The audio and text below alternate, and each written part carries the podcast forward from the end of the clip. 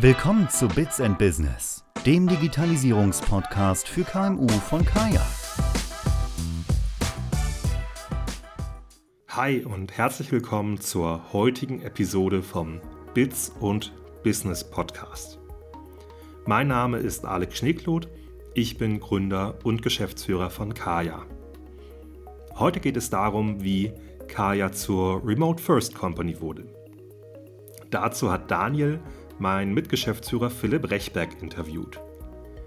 Im Gespräch erfahrt ihr, was Nerding Out Sessions sind, wie wir europaweit Mitarbeiter rekrutieren und wie sich im Zuge der Einführung von Remote First unsere Definition des modernen, automatisierten Büros, dem Büro 4.0, entwickelt hat. Und insbesondere dabei sollten alle Geschäftsführer genau hinhören. Übrigens, das hier ist Teil 2 unserer Miniserie, wie Kaya zum Remote First Unternehmen geworden ist. Hört euch unbedingt auch Teil 1 an, falls das nicht schon passiert ist. Und außerdem in unseren Show Notes haben wir einen ausführlichen Artikel von uns verlinkt, in dem wir einige unserer Learnings und Best Practices teilen, wie wir ein Remote First Unternehmen geworden sind. Viel Spaß mit der Folge, auf geht's!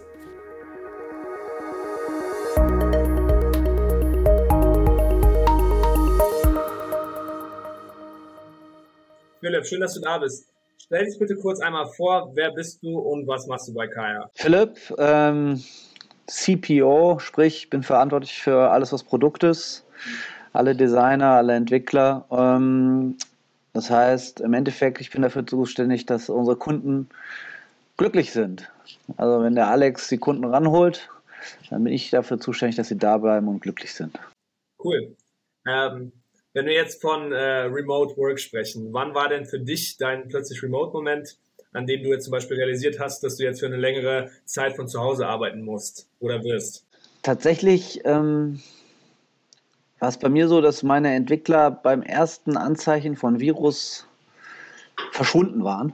Ja, und zwar alle sozusagen sofort ins Homeoffice. Ich war äh, als letzter Mann sozusagen noch im Office. Ähm, ich scheine da sehr früh eine, eine, eine hohe ähm, ja, Sorge gehabt zu haben oder die Opportunität genutzt zu haben, um gemütlich zu Hause zu sein. Ähm, der besonderste Moment war für mich allerdings, als wir ähm, im März letzten Jahres eine Runde geclosed haben beim Notar. Und ähm, und das alles online passierte und man nur noch zur Nachgenehmigung sozusagen einmal vorbeikam, um sich, äh, um da zu unterschreiben. Das war schon besonders, weil man irgendwie, also A, war es mega spannend im Anfang dieser Corona-Krise, im Lockdown, ähm, noch eine Runde zu closen und B, war es irgendwie mal was ganz anderes, wie man so beim Notar arbeiten kann. Ähm, und eine apokalyptische Endzeitstimmung, sag ich mal so, die dann irgendwie doch was Positives bekam. So. Ja, verstehe, verstehe. Wenn du jetzt ad hoc äh, drei Dinge nennen äh, könntest, die dir als erstes einfallen zum Homeoffice, ohne lange zu überlegen, irgendwie Stichpunkte oder, oder irgendwie Buzzwords oder. Ja, also grundsätzlich als allererstes fällt mir immer ein meine Kinder, weil die dann sozusagen um mich drumherum wuseln ähm, und man irgendwie ein bisschen Rücksicht nehmen muss und sich erstmal miteinander arrangieren muss, wie, wie das alles so läuft. Ja. Tatsächlich läuft es immer besser, aber manchmal quatscht es noch rein. Ähm, das ist mal Punkt 1. Punkt 2, ich finde immer, man bewegt sich zu wenig. Also für mich ist es jedenfalls so, ich habe es noch mehr als im Büro, dass man irgendwie nicht aufsteht und nicht äh, sich bewegt. Ja. Also insofern, ich versuche das dann irgendwie immer zu unterbrechen, dass ich irgendwie wenigstens einmal nochmal mich äh, rauskomme und bewege. Ja, und last but not least, ähm, an sich ist es so, meine Frau kriegt dann immer irgendwann einen Rappel. Also insofern, seit, äh, ich finde, für mich Homeoffice ist ja was anderes äh, mit Corona als ohne Corona. Mit Corona bedeutet es ja im Endeffekt, man ist zu Hause zusammen eingesperrt. Ohne Corona kann man ja auch mal ins Café gehen oder sonst was machen. Ähm, also insofern, für mich ist Homeoffice an sich was viel, viel Besseres als diese Corona-Zeit jetzt ist. Ja, das Homeoffice, was ich eigentlich so bisher davor immer erlebt hatte, war viel gemütlicher, weil man dann ab und zu sozusagen auch nochmal den Platz wechselt. ins Café geht und ähnliches. Und auf das Homeoffice freue ich mich auch wieder richtig. Ja, kann ich mir vorstellen. Nee, cool. Also wir sind schon so ein bisschen zum, zur nächsten Frage gewechselt und zwar, man hat ja eine gewisse Erwartungshaltung, so ein Homeoffice. Wie war es bei dir? Du hast, hast du schon vorher im Homeoffice gearbeitet? Was war deine Erwartung und was war dann die Realität im Endeffekt? Ja, ähm, ich habe ich hab vorher schon auch zu Hause mal gearbeitet, aber dass ich sozusagen meinen Arbeitsplatz, meinen Schreibtisch, mein äh, irgendwie meinen Platz für mich habe zu Hause, ähm, das ist dann neu oder hat eine neue Qualität bekommen. Einfach auch über die Zeit. Aber grundsätzlich, ähm, ich bin von der Couch an einen richtigen Schreibtisch gewandert. Das war so der Hauptunterschied. Cool. Das, das ist eine, eine gute Phrase, werden wir wahrscheinlich auch so verwenden. Ähm, aber es gibt ja natürlich äh, Tops und Flops äh, im, im Remote Office. Gab es bei dir im Alltag Situationen, wo du sagst, oh, äh, die merke ich mir als irgendwie äh, ein Flop oder eher ein Top? Äh, was funktioniert gut und was, was weniger? Also vielleicht hast du da ein paar Beispiele aus deinem Alltag. Ja, tatsächlich, bei uns im Arbeitsalltag war es so, dass im Endeffekt die, ich sag mal, die erfahrenen äh, Ingenieure und die erfahrenen Mitarbeiter für die hat das wunderbar funktioniert. Ähm, die, die haben ihren eigenen Antrieb, die haben ihren eigenen Alltag und die mögen das, wenn sie sich den strukturieren können und wenn sie sich irgendwie die Stunde Fahrt sparen, dann ist das noch besser. Bei den jüngeren Mitarbeitern hat man oft den Eindruck, denen fehlt eben dann der Austausch, denen fehlt die Weiterbildung, denen fehlt auch manchmal die Disziplin. Ja? Und das fand ich ganz spannend zu sehen, ja, also dass das eben nicht nur typenabhängig ist, sondern dass da eigentlich über das Alter eine gewisse Entwicklung zu sehen ist. Für mich, ja, Flop ist natürlich immer noch äh, so, so, wir kriegen es immer noch nicht so ganz richtig hin, dass man irgendwie diesen zwischenmenschlichen Austausch sich irgendwie erhält. Ja. Also ich habe es ein paar Mal probiert mit irgendwie äh, Frühstück zusammen und solchen Dingen, aber im Endeffekt schafft man es nicht wirklich. Und was ich top finde, ist, ähm, äh, es, macht uns, es macht uns neue Türen auf im Hiring. Also bisher war es eigentlich immer so, dass wir gesagt haben, hey, wir wollen schon gerne alle zusammen in Berlin sitzen und so. Und jetzt nach fast einem Jahr remote arbeiten, ähm, stellen wir fest, es gibt eigentlich keine guten Gründe mehr. Ja? Also wir kriegen auch mittlerweile die Onboardings von Mitarbeitern gut hin und ähnliches. Das heißt, wir fangen jetzt an, quer durch Europa einzustellen. Ähm, Europa deswegen, weil wir versuchen, dieselbe Zeitzone noch so einzubehalten. Ja. Kann ich mir vorstellen. Und weil du schon ähm, jetzt vom Hiring gesprochen hast, wie sieht denn dein Job jetzt konkret aus, äh, beziehungsweise dein so Alltag und dein Zeitplan jetzt in Corona- und Remote-Zeiten? Na, grundsätzlich versuche ich, wir hatten es ja gerade mit der Disziplin, mich diszipliniert an meinen Schreibtisch zu setzen. Ähm, das ist meistens zusammen mit meiner Tochter, da geht es um halb neun los. Und, ähm, und dann mache ich normalen Arbeitstag, also bis abends sechs, sieben. So, das Einzige, was mir dann ab und zu dazwischen kommt, ist jetzt, äh, Kinderhausaufgaben und ähnliches. Ja. Aber grundsätzlich ähm, ja, gewinne ich Arbeitszeit durch dieses neue Zuhause-Sitzmodell, äh, weil man eben so quasi, man dreht sich einmal um und sitzt, sitzt beim Arbeiten. Okay. Äh, das ist eigentlich der Zeitplan. Also, morgens halb neun geht's los, ganz normalen Arbeitstag. Ja, ähm, ich bin niemand, der am Wochenende oder nachts arbeitet. Okay. Und so wie mit der Meetingstruktur, habt ihr jetzt wegen, ähm, wegen Corona, diesem Remote Work, habt ihr regelmäßige neue Meetings eingeführt oder so, wenn man jetzt von zu Hause arbeitet, dass man irgendwie da zusammenkommt, irgendwie zum Mittag oder, oder so abends mal morgens zum Austausch? Ja, also wir haben nicht besonders viele zusätzliche eingeführt, ähm, sondern machen eigentlich die, die wir machen und, und ticken länger teilweise und mehr sozusagen den zwischenmenschlichen Austausch und erlauben mehr Zeit ähm, zu den Themen sozusagen sich auszutauschen. Aber grundsätzlich sind wir bei uns im Tech-Team sowieso eher darauf erpicht, ähm, eine schlanke Meetingstruktur zu haben und viel sozusagen Zeit für Deep Work zu schaffen. Und insofern haben wir jetzt nicht angefangen, unseren Alltag mit täglichen Stand-ups oder ähnlichen ähm, voll zu pflastern. Hi und sorry für die kurze Unterbrechung. Ich melde mich ganz kurz mit der Info, unter getkaya.de slash downloads. getkaya.de slash downloads findet ihr übrigens tolles Material, zum Beispiel eine Checkliste für Meetings im Homeoffice, um die maximal produktiv zu gestalten oder auch einen Quick Guide ähm, mit Vier Faktoren für eine erfolgreiche Digitalisierungsstrategie. Wenn ihr daran Interesse habt, dann ladet euch das Material einfach runter, kostenlos unter getkaya.de slash downloads. Und weiter geht's. Verstehe.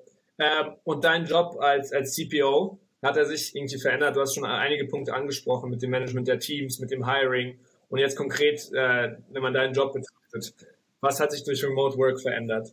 Ja, ja, also für uns haben sich erstmal die Möglichkeiten verändert. Das hat vorhin ja schon. Ähm, für uns haben sich die Möglichkeiten verändert, einfach europaweit zu hiren. Das nutzen wir auch schon aus, ist auch echt cool das zweite, was sich verändert hat, wir werden in unserem Tooling, werden wir, ähm, ja, ich sag mal, besser und selektiver und nehmen das ein bisschen mehr ernst. Was wir noch versuchen oder was wir noch nicht geschafft haben, wo wir noch strugglen, ist, ähm, wie man Retreat und äh, sozusagen soziale Events und ähnliches wirklich ähm, online bringt. Aber ähm, da gibt es jetzt einen neuen Versuch. Wir werden jetzt mal versuchen, äh, Nerding Out Sessions zu machen sprich abends mit Bier über technische Lösungen oder ähnliches Probleme sozusagen zu quatschen. Ähm, das ist jetzt der neueste Versuch. Mal gucken, ob es das wird. Nee, perfekt. Hast du schon den perfekten Übergang geschafft, geschaffen äh, zu, zu, dem Thema Kommunikation. Ähm, wie kommuniziert ihr im Team, ähm, also intern oder auch, du bist ja eher, sag ich mal, äh, in der internen Kommunikation oder falls du auch irgendwie extern mit Partnern kommunizierst. Ähm, wie sieht das aus heutzutage? Grundsätzlich nutzen wir zum größten Teil die Google Suite, sprich, ähm, ja, also sowohl Mail als auch Kalender. Alles, was ähm, Kaya angeht, sind wir auf Slack, sprich, wir haben so einen Messenger, mit dem wir uns täglich, ähm, mit dem wir kommunizieren. Und ansonsten haben wir natürlich ein super ähm, Pro, ähm, Projektmanagement und oder Produkttool, ähm, wo ziemlich viel automatisiert bei ist. Also ähm, wenn ich Tickets schreibe und äh, die Jungs auf GitHub releasen, ähm, passiert äh, der größte Teil der Kommunikation äh, oder dass die Gegenseite Bescheid weiß, einfach automatisch. Ähm, aber ich sag mal, die Tools, die man da heutzutage hat, die ähm, sind eigentlich ziemlich perfekt. So. Und bei mir ist es privat jetzt noch so, dadurch, dass Lockdown ist, ähm, sind wir nicht unbedingt in Berlin und die Schulen zu sind, sind wir nicht unbedingt in Berlin. Also bin ich tatsächlich selber auch Kaya-Nutzer, ähm, weil meine Post in Berlin ankommt und ich äh, nicht mehr da sein muss. Nee, perfekt. Ich bin selber auch Kaya-Nutzer schon irgendwie seit, seit zwei Jahren gefühlt und finde es auch super, vor allem jetzt. Auch wenn man äh, zu Hause ist, finde ich, ist es auch deutlich praktischer. Aber Kaya auf jeden Fall als Tool hast du gut genannt. Du hast äh, direkt Fragen beantwortet. Ähm, die Kommunikation und die digitalen Tools, die du nutzt. Kommen wir dann vielleicht zur Motivation. Ähm, wie motivierst du dich selber im Homeoffice? Weil da, du hast schon gesagt, Disziplin ist wichtig. Äh, aber was sind andere so Motivationsfaktoren, äh, die dich dabei unterstützen? Für mich funktioniert Motivation immer in meinem Team. Also meine Mitarbeiter, meine Kollegen. Ähm, das ist für mich das Wichtigste. Und dadurch, dass man ähm, so eng verzahnt heutzutage oder wir so eng verzahnt arbeiten, ja, ist es für mich ähm, ja eigentlich kein Problem, mich zu motivieren. Ehrlich gesagt, was, was, was ich viel schwieriger finde, ist sozusagen dieses sich selber geistig fit halten und nicht abschweifen und solche Dinge. Ähm, das ist eher was Körperliches für mich. Sprich, ab und zu mal ein paar Liegestütze oder einen, einen Spaziergang helfen, den Kopf wieder frei zu kriegen.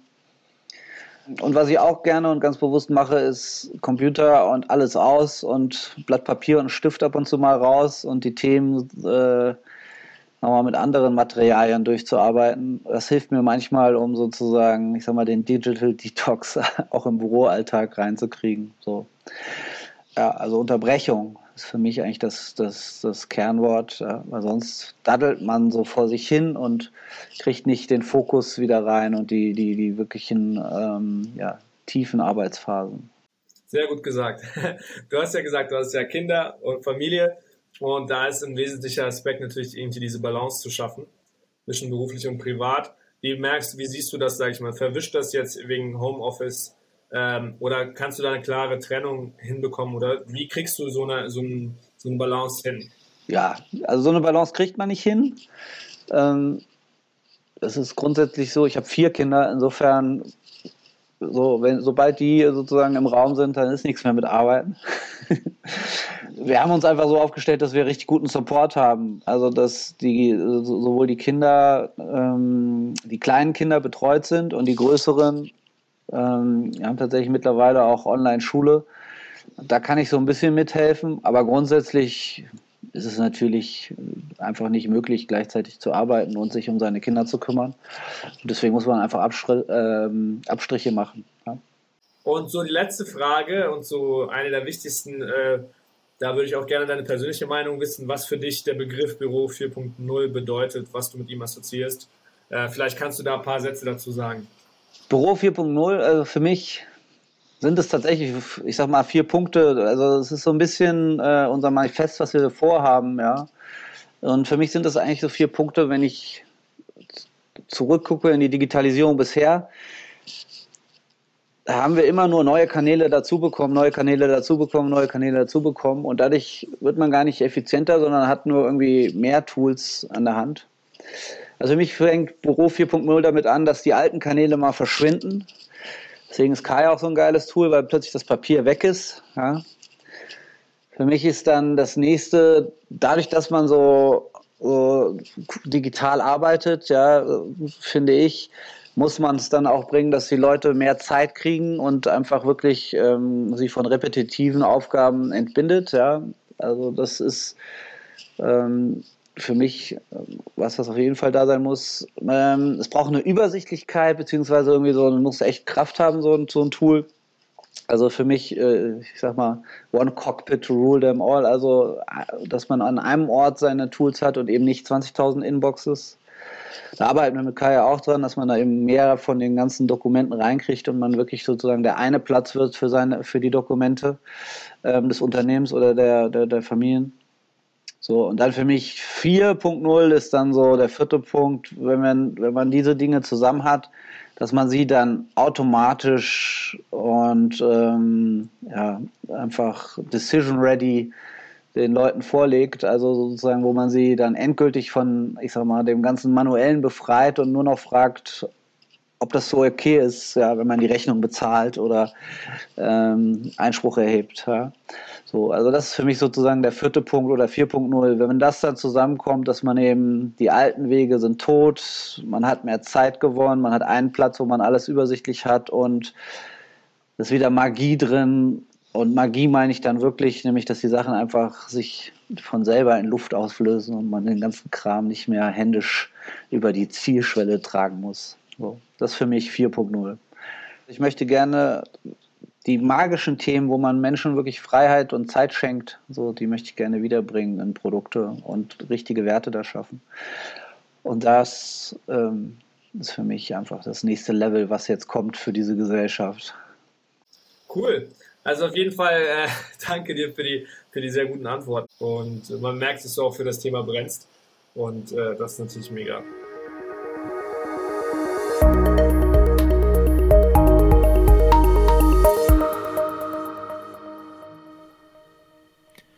Hi, ich bin's nochmal, Alex Schneekloth. Ich hoffe, euch hat diese Folge vom Bits und Business Podcast gefallen. Das war übrigens Teil 2 unserer Miniserie, wie Kaya zum Remote First Unternehmen geworden ist.